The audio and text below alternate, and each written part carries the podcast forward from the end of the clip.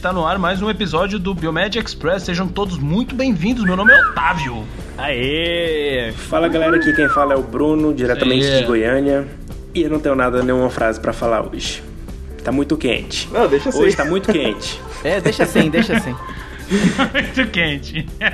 Fala galera, aqui quem fala é o Luiz e hoje eu tô trabalhado no mistério. É, É misteriosa hoje. Hoje eu tô tá misterioso. mi- misteriosa. É uma feiticeira misteriosa. Feiticeira. E aí, pessoal, aqui é o Rogério, diretamente de Curitiba, e vamos lá gravar o nosso Biomed Express. Aê! Hoje é dia de Express. Hoje é dia de maldade. Digo, digo, hoje é dia de Express. É. Nossa, que piadinha horrível. Vamos lá. Express porque eu quero ver o Masterchef, senão não vai dar tempo, tá, gente? Foi mal. Vamos. É, justamente, Hoje tem Masterchef. Cara viciado em Masterchef é fogo, viu?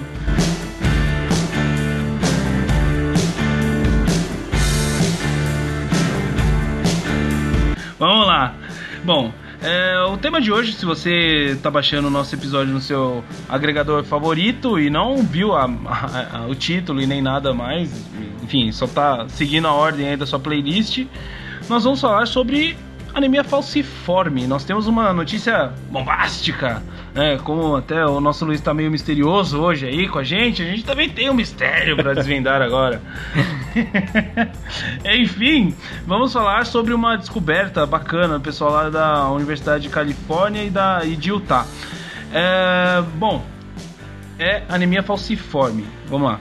Os pesquisadores então da University of California e da University of Utah School of Medicine pela primeira vez corrigiram a mutação que dá origem à anemia falciforme.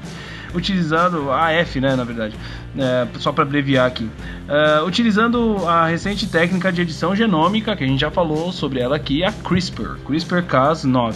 A anemia falciforme, ela é a forma homozigótica da hemoglobina S, né, ou seja, HBSS. E existe ainda o traço falciforme que a gente já comentou num cast, que a gente não pode citar qual, é, que o indivíduo é clinicamente normal, mas apresenta hemoglobina A e S. Isso aí. Então, Vai. essa hemoglobina, ela é resultante né, de uma mutação no sexto códon do gene da beta-globina, no cromossomo 11, né, e tem uma substituição da adenina pela timina, e vai gerar a valina ao invés de gerar o aminoácido ácido glutâmico.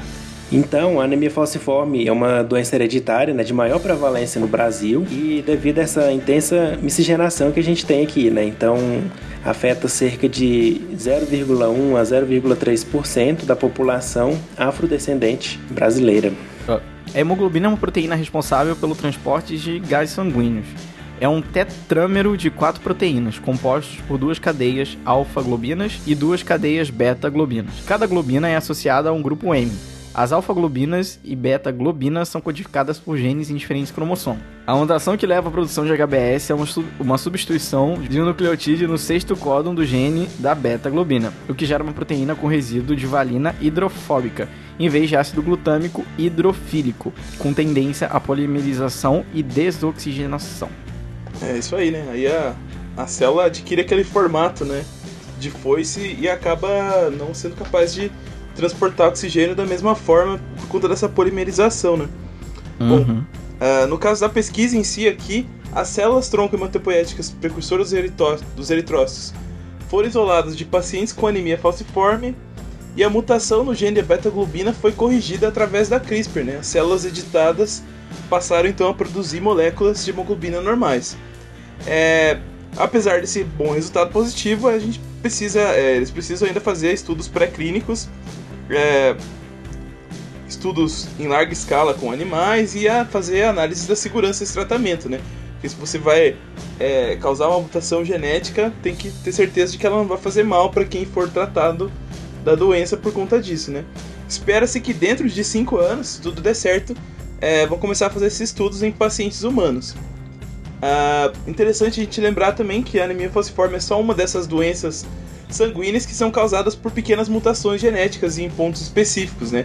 Então, se esse tratamento der certo para anemia falciforme, pode vir a, a, a ser o precursor de tratamentos para outras doenças, como a síndrome talassêmica, né? Talassemia alfa-beta também, que a gente é, conhece aí da hemato.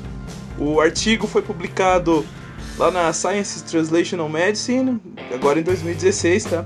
Para quem quiser depois acessar, a gente vai deixar o link aí no post. E aí, pessoal? É isso aí, isso aí galera. Cara.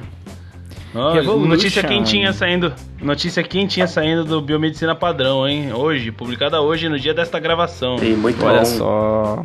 E o, Muito e o bom. legal, e o legal é que a pessoa tem a possibilidade de ler e agora então ouvir os nossos comentários. Está aberta a sessão de comentários da notícia. E aí, o que que vocês têm a dizer? Caras, eu fiquei novamente, né, com, com a maioria desses Biomed Express que a gente publica aqui de, de notícias bombásticas. Eu fiquei feliz e surpreso, né, com a descoberta. né? A CRISPR mostrando suas caras aí e mostrando sua utilidade, né, como a gente já, já previa, né, ela trazendo avanços Em todas as áreas, significativamente importantes para a ciência, né, em É. todas as áreas. Em todas E a, as e, a, áreas. e, a, e a CRISPR, ela cresceu numa maneira, em, assim, em- impressionante. Ano passado, quando eu tava trabalhando, parte do meu laboratório em Harvard usava a CRISPR ah, pra parte mais de infertilidade. E, às vezes, eh, você, quando a gente olhava alguns protocolos, era uma coisa muito limitada, cara. E Isso ano passado. Ano passado você ainda tinha um pouco de limitação. Hoje os caras estão... Estão usando já em embriões humanos, o negócio tá, tá louco já. É, o, É, crescimento isso, da. isso que a gente. Ó, isso que a gente nem sabe se os chineses não estão É. usando isso aí, né? Mais pra Com Vocês frente acham que né? a, a CRISPR é a nova PCR? Ah, eu Eu não acho. tenho dúvida, não. Acho que é muito mais que PCR, cara. Muito É, mais. acho que é muito serve mais. pra diagnóstico, principalmente, né? Pra você É. analisar o DNA, né? E a CRISPR serve pra você mudar o DNA, então tem uma tem uma, Uhum. uma, uma É. coisa um pouco diferente, né? Mas assim, tá tão crescendo tantas aplicações e tal que já tem um monte de gente abrindo o olho assim é, para tentar é, chamar a CRISPR pra si. né? Então saiu uma outra notícia aí recentemente que tem aí algumas empresas europeias que estão querendo fazer a patente da CRISPR, então quem começar a utilizar vai ter que pagar royalties para eles, né? E assim como universidades lá dos Estados Unidos, né? Então, É, esse crescimento todo, de repente, por questões financeiras, a gente possa ter uma diminuição aí, né? Se ficar muito caro usar a CRISPR daqui a pouco, né? Alguém se torna o dono da tecnologia, né? A gente pode ter Vai ficar uma. trilionário. É, imagina aí. É, ou então as pessoas param de usar, né? Mas Mas, é eu acho que é de- não é- para de usar, não. Porque isso aí é uma coisa que popularizou e como tá dando certo, não tem como você deixar na mão de uma pessoa só. E se tem patentear, vai quebrar patente e aí todo mundo vai fazer. Não, e além do fato que é, vai ser muito complicado eles patentearem, porque, ah, como a gente pode ver, a CRISPR, ah, várias vezes ela é modificada, ela, é- ela é alterada o jeito de fazer, dependendo do que você tá, tá, tá querendo. Então, na, por exemplo, na imunoterapia, quando você vai fazer a parte de ah, engenharia genética de linfócito T, ela é uma. Agora, quando você vai ver uma parte de anemia falciforme, ela é outra. Então, é muito complicado. De quem é realmente é o dono disso, já que ela tem várias caras. Então, vai ser uma coisa bem bem complicada. Ela não é que nem só uma PCR que você vai lá e ampli- amplifica né, aquele fragmento, aquele DNA ali, né, não é só isso, né? Então, É, olha, mas eu olha acho só. que a discussão é muito maior. Mas olha só, Luiz, a- essa empresa que está querendo patentear, a Selectis lá, empresa europeia, eles estão querendo fazer um tipo de patente que vai incluir todos os processos de edição do DNA do gene, né? Uhum. é, com nucleases. Então, todas as formas de CRISPR Ah, seriam abarcadas dentro desse, desse- dessa patente. Então é uma coisa a se preocupar É. sim. Ah, uma outra coisa, gente, que eu não sei se, se chamaram a atenção de vocês aí, é que ele falou: beleza, conseguimos corrigir lá a- o DNA para que a hemácia deixe de ser falciforme. Só que como é que a gente vai colocar isso dentro do corpo humano, né? Ele vai tirar as hemácias, Ah, fazer a transfusão pro paciente, ou vai Uhum. transfundir células tronco, mas aí você vai ter que tirar as outras? Ou vai ser algum meio, é, um, um agente viral que vai lá levar a CRISPR para fazer esse trabalho? Então, é, tem outras coisas aí que a gente tem que avaliar um pouco mais de critério, né?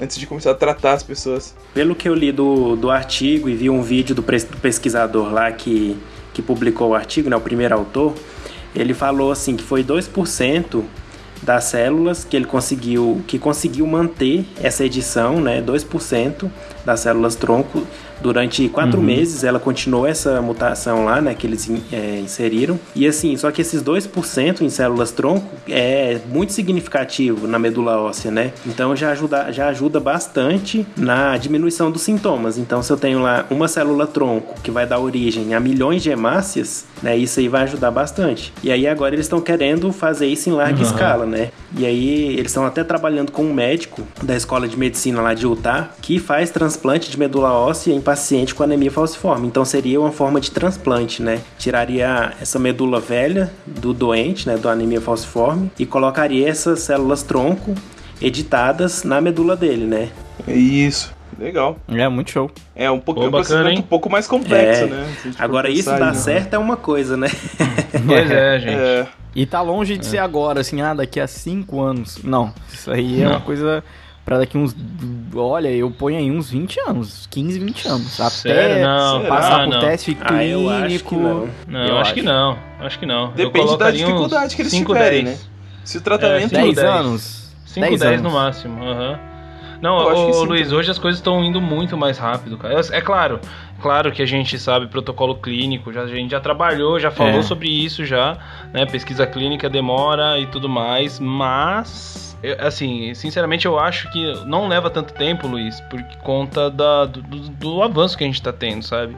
E claro, você consegue provar.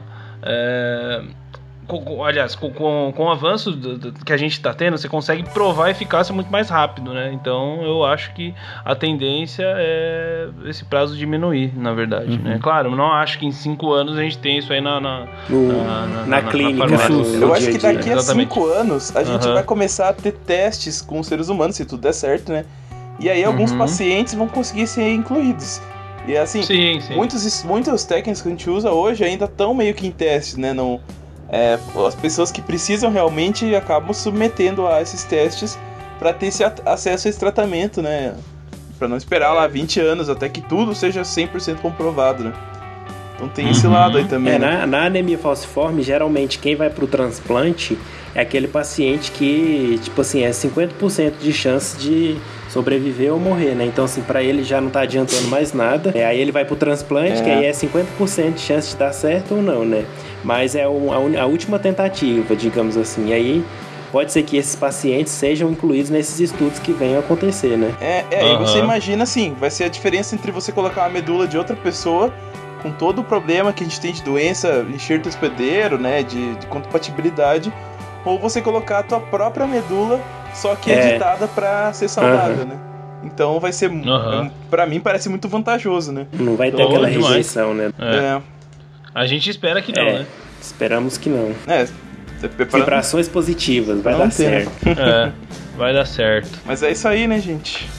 É, É isso, isso aí, aí. galera. Esperamos vocês nos comentários e esperamos que vocês tenham gostado do, do episódio. A gente vai deixar o Certo. link no post. É, quem quiser curtir. Link no post, Biomedicina Padrão também vai estar divulgando isso aí, porque já tem um post divulgando. E é isso, galera. Esperamos vocês no próximo episódio do Biomedcast, daqui a uma semana. E vocês também participando desse podcast, desse episódio, nos comentários, tanto no Facebook, Instagram, Twitter, enfim, todos os lugares que a gente tá aí, tá? E Tchau, é isso, Falou, adeus. galera. Tchau, tchau. Tchau, pessoal. Até Tchau. semana que Tchau, vem. pessoal. Valeu. Um abraço. tchau. tchau.